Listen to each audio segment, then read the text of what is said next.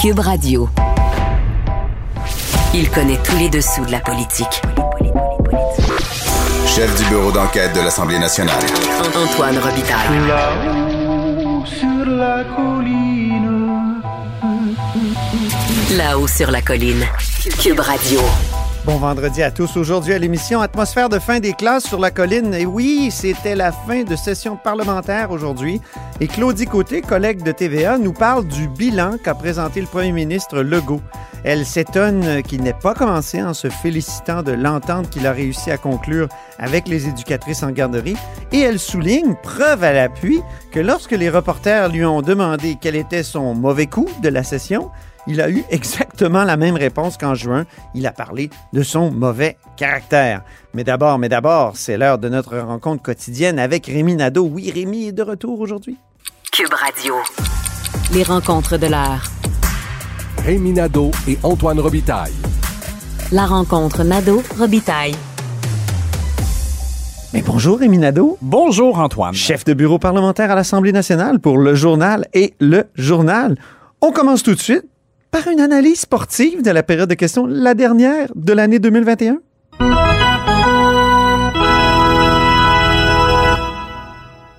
Et en cette dernière période de questions, il y a eu un sujet récurrent? Oui, mais en même temps, c'est comme le débat ouvert qui demeure ouvert.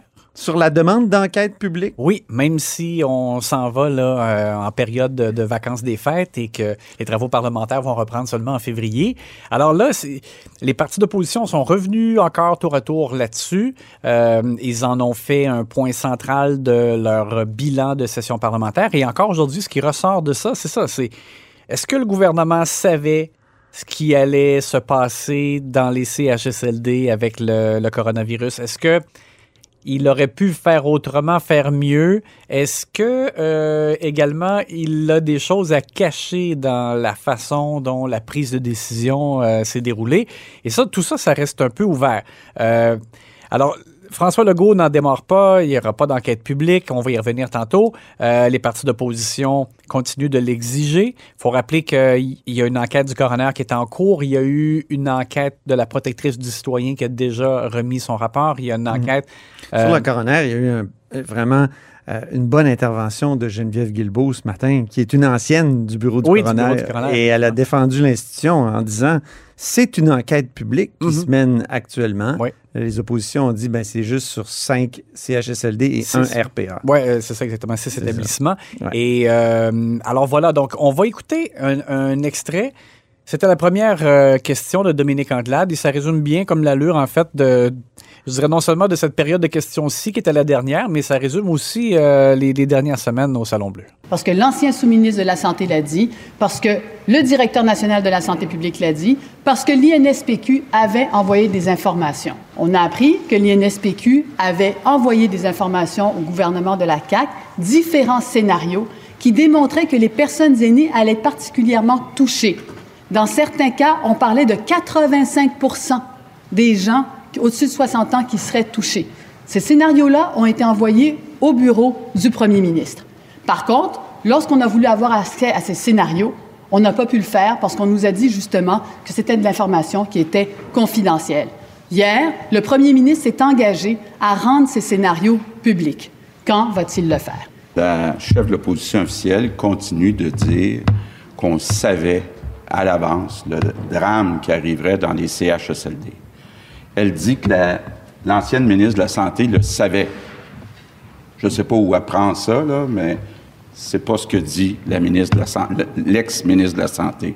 Elle dit que le directeur de la santé publique le savait. J'en ai reparlé avec le directeur de la santé publique. Il me dit que c'est pas exact. Donc, la prémisse de la question est pas exacte. Le gouvernement maintient donc, euh, il savait pas euh, que ça allait frapper aussi durement euh, dans les CHSLD. Alors là, c'est sûr que Bon, on est, on est pour ou contre. Moi, je- je- au début de la session parlementaire, je t'avais dit que même si c'était pas mal moins dans l'air du temps à ce moment-là, je t'avais dit que je continuais d'être d'accord pour une, la tenue Oui. d'une- vraie enquête publique plus large. Là, présentement, ce que je trouve, c'est que il y, aurait, y aurait comme inévitablement comme chevauchement, puisqu'il y a le- le- le- le- l'enquête de la commissaire à la santé aussi qui va, euh, qui va aboutir avec un rapport euh, bientôt, l'enquête de la coroner qui va se terminer, il y aura un rapport de, de- de sa part aussi. Alors là, je, La vérificatrice générale a annoncé Oui. qu'elle aurait euh, elle a tout un plan d'audit pour euh, la gestion de la pandémie. Alors là, puisqu'on est rendu où on est présentement, je te dirais que moi, je demeure, je vais toujours être un partisan de la transparence le plus possible, qu'on qu'on aille au fond des choses. Sauf que là, je trouve que peut-être qu'il faut peut-être attendre de voir les conclusions Ah, des enquêtes en cours pour voir, dans le fond, qu'est-ce qui reste à savoir exactement là où il y a encore des zones d'ombre et peut-être qu'il pourrait y avoir une enquête publique sur des aspects qui ont été soit qui sont demeurés obscurs malgré tout ou qui n'ont pas été euh, euh, Moi, je suis un touchés, sceptique. le touché par Ouais. ce que- ce qui est Moi, je suis un sceptique parce que je trouve que c'est- un mandat impossible. Mhm. C'est impossible de circonscrire le mandat. Et déjà que là, on a des contre-pouvoirs qui semblent bien faire le travail. Il y a quand même des bons arguments pour une enquête publique. là. J'ai- J'ai j'ai un collègue qui me fait remarquer que la coroner se bute toujours sur le privilège parlementaire. Donc, on ne sait pas ce qui s'est passé dans la cellule de crise. Ça, ça peut être, ça, c'est un bon argument. Ouais. L'autre bon argument a été avancé par Joël Arsenault, chef parlementaire du Parti québécois aujourd'hui, qui a dit que toutes les enquêtes fonctionnent en silo. On n'a pas Ouais. une, euh, une vue d'ensemble. Exact. Ça, c'est c'est, euh, des que- bons arguments. Mais Ça, parce que là, les, les limites des mandats de chacun font en sorte qu'il il y a probablement des, des trucs qui vont tomber en, en- en des cracks. là. Euh, et l'autre chose, ben, c'est qu'il n'y a, y a- y a- il y a pas euh, dans les éléments en cours euh, euh, vraiment une analyse de, par exemple, des contrats qui ont été attribués. Et si la- Oui. oui, il y aura la vérificatrice générale, mais la vérificatrice générale, tu sais, comme moi, il n'y a jamais de nom, il n'y a jamais de. Tu sais, c'est toujours. C'est pas ce qu'il y a de plus précis. Là. Alors, euh, bref, euh, c'est là où on en est. euh, débat ouvert malgré cette session qui se termine. Et est-ce que les Québécois en veulent une enquête? Est-ce que, tu sais, parce que la notion de commission d'enquête a été entachée par les lenteurs, euh, les déceptions de la commission Charbonneau aussi? Les- Ça a été demandé aussi beaucoup à la commission Charbonneau. Puis on a l'impression que ça finit en eau de vaisselle, même s'il y a plus d'effets, je pense, que ce qu'on pense, que, que ce qu'on dit souvent. Oui, il y a les, les, les, les- les demi-vérités euh, successives des témoins aussi, Ouais. des choses comme ça. Mais bon, mais moi, ce que, ce que je trouve un peu dommage, c'est que M. Legault, dans son argumentation aujourd'hui, en ce vendredi, là, il semblait davantage euh, insister sur le fait que les Québécois n'en veulent pas, justement, plutôt que de dire ça, ça ne nous amènera pas plus loin.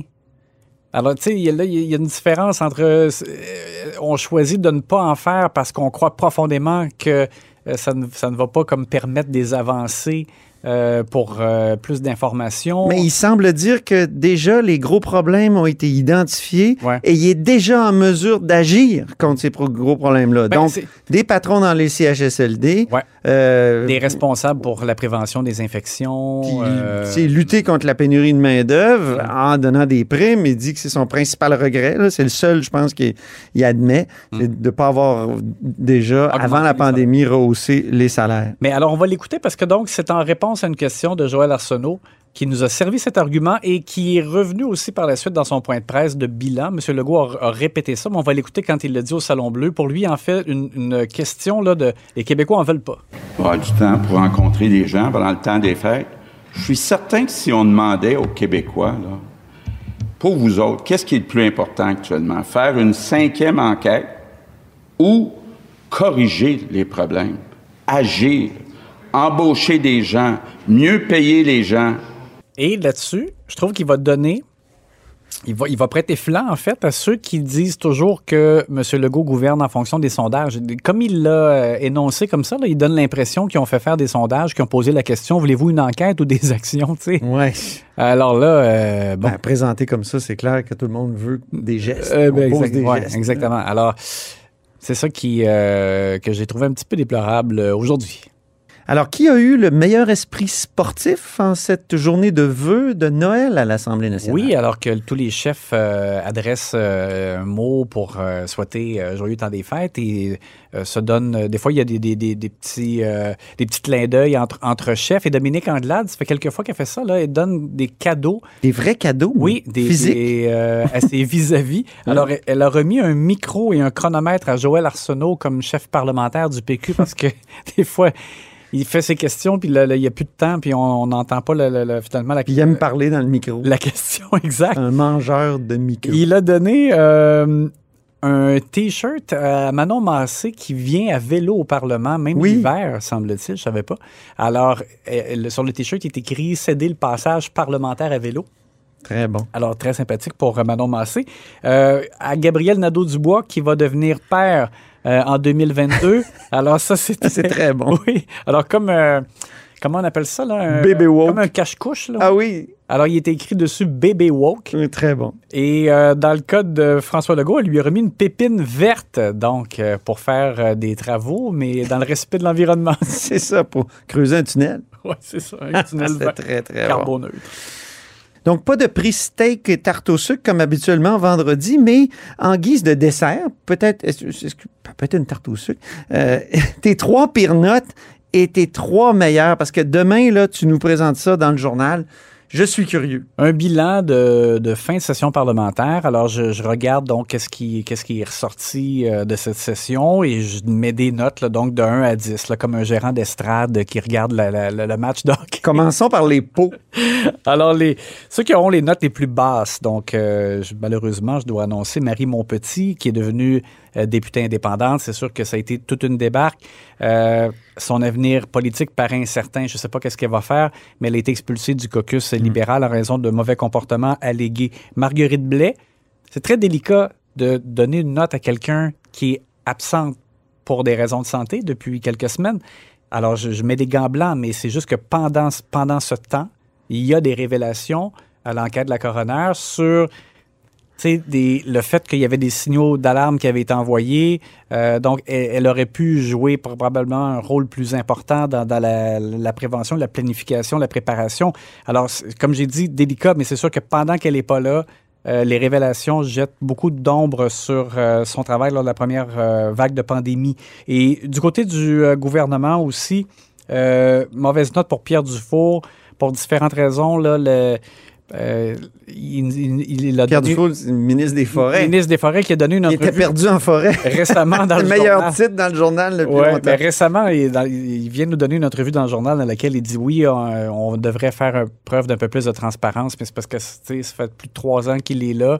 On n'a pas arrêté de se buter au ministère des Forêts, qui ne fait pas de reddition de comptes, qui bloque des aires protégées dans le le, sud, ministère etc. des Forestières. Et, euh, et- et la stratégie pour le caribou euh, reportée en 2023, alors que je il y a- le danger est, maintenant là, le, le- le- la- le risque d'extin- d'extinction, oui dis-je bien, il est là. Donc, euh, alors mauvaise note pour Pierre Dufour. Les, les meilleures notes, je vais t'en donner Oui. deux donc du gouvernement. Les fleurs maintenant. Oui, pour le gouvernement, les, les meilleurs, j'ai trouvé cette session-ci, Simon Jolin Barrette, tribunal spécialisé notamment, s'est attaqué au droit de la famille, euh, une réforme du droit de la famille avec l'encadrement des, euh, des mères porteuses.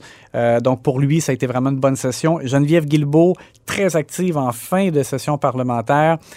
Donc Hyper active. oui, beaucoup d'initiatives, mais le- le- les choses qui ont été bien reçues, notamment le fait qu'on va commencer à utiliser des bracelets anti-rapprochement pour protéger les victimes de violences conjugales, réforme de la police avec des éléments très intéressants aussi, j'ai trouvé, et plan d'action pour lutter contre l'exploitation sexuelle des mineurs. Donc, bonne session pour elle, et qui surtout aussi a mis de côté son ton qui était devenu comme ultra partisan. Euh, Donc, je pense qu'elle a, Ouais. Elle a ralenti de ce côté Quand elle a montré PLQ Inc. là. et ça, c'est la seule euh, Oui. exception. Tu as raison. Mais pour le reste, elle a, Pour le reste, elle a que- ajusté beaucoup. euh, et du côté de l'opposition, je te dirais que la personne qui a la meilleure note dans les partis d'opposition, c'est Monique Sauvé. Euh, J'ai trouvé la meilleure dans l'opposition officielle. Elle, elle, elle fait pas d'hyperbole. Elle est vraiment sur les faits. Elle est extrêmement travaillante, très rigoureuse. Oui, Très travaillante. ouais. questions sont toujours euh, euh, par euh, vraiment là, les, les documents, des choses comme ça. J'ai trouvé que ça a été euh, la personne la plus efficace. euh, dans Sur critique en matière de santé au Parti libéral, on sait toujours pas c'est qui. Ça serait qui depuis le départ de Marie Montpetit. Mm. Merci beaucoup, Rémi. On se reparle lundi. À lundi. Grand philosophe, poète dans l'âme. La politique pour lui est comme un grand roman d'amour. Vous écoutez Antoine Robitaille, là-haut sur la colline. Tous les vendredis, un de nos vadrouilleurs du bureau politique nous propose un retour sur la semaine à partir des dossiers qui l'ont occupé. Aujourd'hui, c'est au tour de Claudie Côté. Bonjour. Bonjour, correspondante parlementaire à l'Assemblée nationale pour TVA Nouvelles. Alors, un des dossiers qui t'a le plus occupé cette semaine, dans cette dernière semaine de l'Assemblée nationale, de la session, c'est les. CPE. Oui, la- les négociations avec les intervenantes à la petite enfance. aussi Oui, c'est le pas juste les personnel- CPE, d'ailleurs, oui. Aussi avec le personnel de soutien. Euh, négociation qui a été qualifiée d'historique de part et d'autre, hein, tant par le gouvernement que par les syndicats qui représentent les intervenantes à la petite enfance. Pourquoi d'abord? Parce que le gouvernement le disait d'emblée, il y a un rattrapage historique à faire sur le salaire. Hmm. Les éducatrices en garderie étaient sous-payées depuis très longtemps. Euh, ça avait comme conséquence de décourager celles qui voulaient devenir éducatrices en garderie.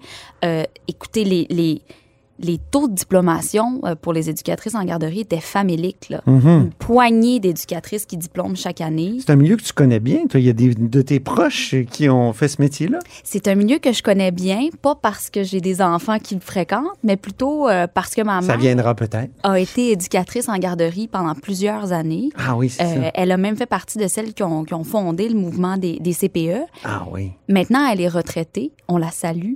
Euh, mais elle a travaillé toute sa vie dans, dans la petite enfance. Donc, euh, je, peux dire sans me tromper que c'est un milieu qui est difficile. Oui. C'est pas tout le monde là, qui est prêt à travailler euh, 8h30, 9 heures par jour avec des enfants.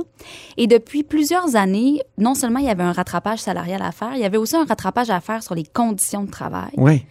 Et elle demandait euh, les ratios pour les enfants qui soient diminués, plus d'aide pour les enfants à besoins particuliers. Et ça, le gouvernement le reconnaissait. D'ailleurs, ça fait partie des premiers projets de loi qui ont été déposés euh, après euh, la prorogation de la session, avec la nouvelle session parlementaire. Oui, c'est vrai. Le projet de loi numéro 1 pour réformer euh, les euh, garderies. On veut offrir aux parents une place en garderie pour leur enfant. Et ça, ça peut pas se faire sans les éducatrices. Les éducatrices l'avaient bien compris, Antoine, parce que dans les négociations, elles ont décidé d'y aller fort. Elles avaient l'appui de la population, l'appui des parents, même si les parents devaient se trouver un plan B, parfois même un plan CD, euh, et elles ont déclenché une grève générale illimitée, du moins pour celles qui sont affiliées à la CSN, dans l'espoir d'obtenir, oui, des augmentations salariales, mais aussi des augmentations salariales pour le personnel de soutien. Et ça, ça faisait partie des négociations et le gouvernement était catégorique, il ne voulait pas Mhm. augmenter à la même hauteur. Or, bon, j'ai Est-ce que c'est la première fois qu'il y a eu une grève euh, générale illimitée?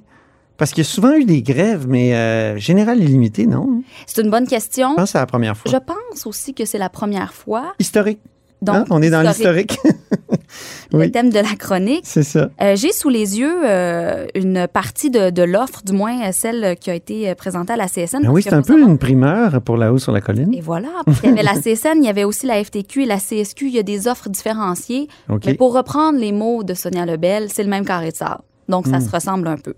Euh, Peut-être le salaire en premier pour les éducatrices euh, qualifiées. On bonifie le salaire, donc de 25,18 à 30 de l'heure quand même. Pour les non qualifiés, on passe de 25 de l'heure à 27,78 de l'heure. À cela, on peut ajouter d'autres montants forfaitaires. Pour le personnel de soutien, c'est une augmentation entre 10 et 12% Personnel de soutien, on parle des, euh, des personnes qui font la désinfection ou encore euh, des, euh, des cuisinières. Et là, je féminise parce que habituellement, ce sont des femmes qui Oui. travaillent dans ces milieux-là. Il y a certains hommes, mais majoritairement. François Legault l'a beaucoup souligné dans ses échanges avec Gabriel Nadeau-Dubois, que c'était finalement des femmes qui, qui, qui, qui, qui l'aidaient comme ça en, euh, en bonifiant des salaires. Oui, euh, des échanges assez vifs avec Gabriel Nadeau-Dubois. Il l'a dit d'ailleurs, François Legault, euh, que euh, Gabriel Nadeau-Dubois véhiculait des faussetés et ça le choquait. Oui. On va y revenir un peu Oui, on va y revenir. Mais c'est important aussi de le mentionner pour les éducatrices en garderie. Il y a une bonification des heures dédiées à l'encadrement pédagogique Ah. et au dossier de l'enfant. Ça, elle le demandait. Et aussi plus d'aide pour les enfants à besoins particuliers. Maintenant, c'est soumis au vote. euh, le syndicat recommande euh, d'adopter le- l'entente de principe. Donc, normalement, les éducatrices devraient revenir au Hmm, boulot. C'est pas arrivé lundi. récemment qu'un syndicat avait proposé euh, d'accepter une entente, puis finalement, c'est finalement la base qui l'a refusé. à deux reprises. Oui. D'abord avec les infirmières Oui. et ensuite avec euh, la- les préposés à la SAQ Oui, c'est ça. dernièrement, ce qui fait craindre une pénurie de bouteilles de vin pour le temps des fêtes. Mais ça aussi, c'est un autre dossier. C'est un autre dossier. Mais là, est-ce qu'on peut craindre que les éducatrices refusent euh, l'offre? faut jamais prétendre à leur place. Mhm. Ce que j'entends, par contre, de sources bien informées, Oui. c'est que non seulement on recommande de- de- d'adopter l'entente de principe, mais aussi que les éducatrices veulent l'adopter. Elles veulent revenir au, boulot. Euh, elles étaient peu payées pendant la grève générale limitée. Oui. Euh, 300 dollars par semaine pour celle de la CSN. Les autres, pas d'argent euh, pour les journées de grève. Du tout. Donc, euh, à quelques jours de Noël, c'était difficile. Surtout, Antoine, euh, on, on va l'admettre, c'est déjà des, des femmes qui étaient très peu payées. là. Les salaires Mm. étaient, étaient quand même assez bas. Vraiment. Donc, de ne pas être rémunéré pendant plusieurs jours, ça peut être difficile. Donc, Donc, normalement, retour au bureau, probablement là, ce lundi.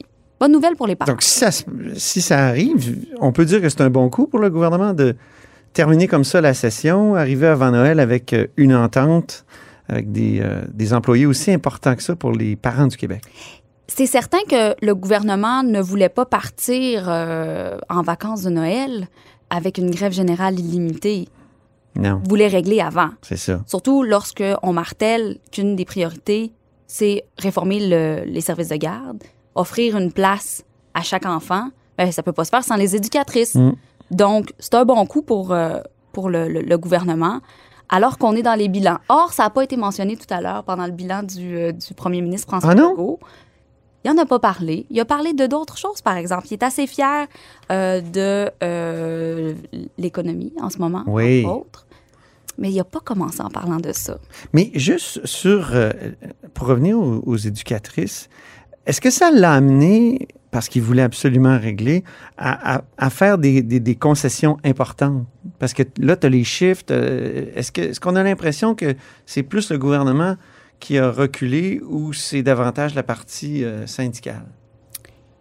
La, une négociation, ça arrive toujours avec une solution mitoyenne. Oui. Mais ça faisait longtemps qu'on n'avait pas vu une mobilisation comme ça des éducatrices et surtout un appui massif des parents et de la population. Le gouvernement devait régler. Euh, il voulait régler avec les éducatrices. Maintenant, il le fait aussi avec le personnel de soutien. On sait que les demandes syndicales pour le personnel de soutien étaient un peu plus élevées. Le gouvernement offrait 9% On dit qu'on est arrivé à une solution entre Eux autres, 10 ils et demandaient 12, 13. Oui. 13 ou 14 Ah, selon ben, le on- syndicat. Donc, Le gouvernement a fait un bon pas. voilà. quand même. Tu, tu parlais du bilan de François Legault tout à l'heure. Il, a- il a dressé son bilan à l'édifice Honoré-Mercier, puis euh, et, et, euh, il a commencé par parler de l'enquête publique indépendante qui est réclamée par les oppositions. Euh, avec Rémi, j'en ai parlé tout à l'heure. Euh, on s'est dit que vu qu'il refuse encore cette enquête-là, il y a probablement des chiffres, puis il a même évoqué le non-appui des Québécois à cette idée-là. Alors, on a l'impression qu'il y a des sondages là-dessus qui, qui, qui le confortent. Là. Et c'est pas ton impression? Ben, sondage ou pas qu'il conforte dans cette décision, c'est rare qu'on débute un bilan de session parlementaire en se justifiant de ne pas déclencher quelque chose. Depuis plusieurs semaines, les partis d'opposition réclament sans relâche une enquête publique indépendante sur la gestion de la pandémie dans les CHSLD.